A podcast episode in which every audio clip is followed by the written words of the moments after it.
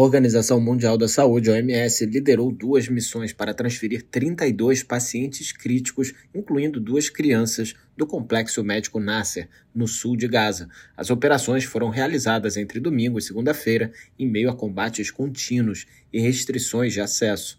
As missões de alto risco foram conduzidas em estreita parceria com o Crescente Vermelho Palestino e o Escritório das Nações Unidas para a Coordenação de Assuntos Humanitários, OSHA.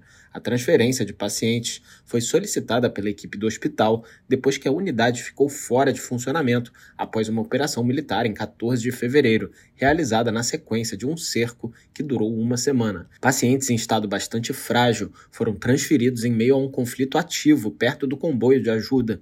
As condições das estradas dificultavam a rápida circulação das ambulâncias, colocando ainda mais em risco a saúde dos pacientes. O Hospital Nasser não tem eletricidade ou água corrente e o lixo médico e demais dejetos estão criando um terreno fértil para doenças. A equipe da OMS disse que a destruição ao redor do hospital é indescritível. Estima-se que 130 pacientes doentes e feridos e pelo menos 15 médicos e enfermeiros permaneçam dentro do hospital e a OMS teme pela segurança e bem-estar deles. A agência considera o desmantelamento e degradação do complexo médico Nasser um golpe duro para o sistema de saúde de Gaza. As unidades da Zona Sul já estão funcionando muito além da capacidade máxima e mal conseguem receber pacientes adicionais.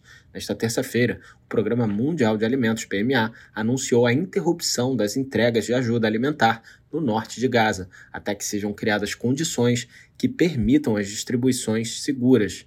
As entregas foram retomadas no domingo após uma suspensão de três semanas. O plano era enviar 10 caminhões de alimentos por sete dias seguidos para ajudar a conter a onda de fome e desespero e começar a construir confiança nas comunidades de que haveria comida suficiente para todos. No entanto, no domingo, quando o PMA iniciou a rota em direção à cidade de Gaza, o comboio foi cercado por multidões de pessoas famintas perto do posto de controle de Wad Gaza. As equipes de ajuda sofreram várias tentativas de invasão do comboio por pessoas que tentavam subir a bordo dos caminhões. Depois, ao entrar na cidade de Gaza sob tiros, os profissionais do PMA conseguiram distribuir apenas uma pequena quantidade de comida ao longo do caminho. Os últimos relatórios confirmam a queda vertiginosa de Gaza para um quadro de fome. O PMA buscará maneiras de retomar as entregas de forma responsável o mais rápido possível. A agência defendeu uma expansão em grande escala do fluxo de assistência para o norte de Gaza para evitar desastres. Da ONU News em Nova York, Felipe de Carvalho.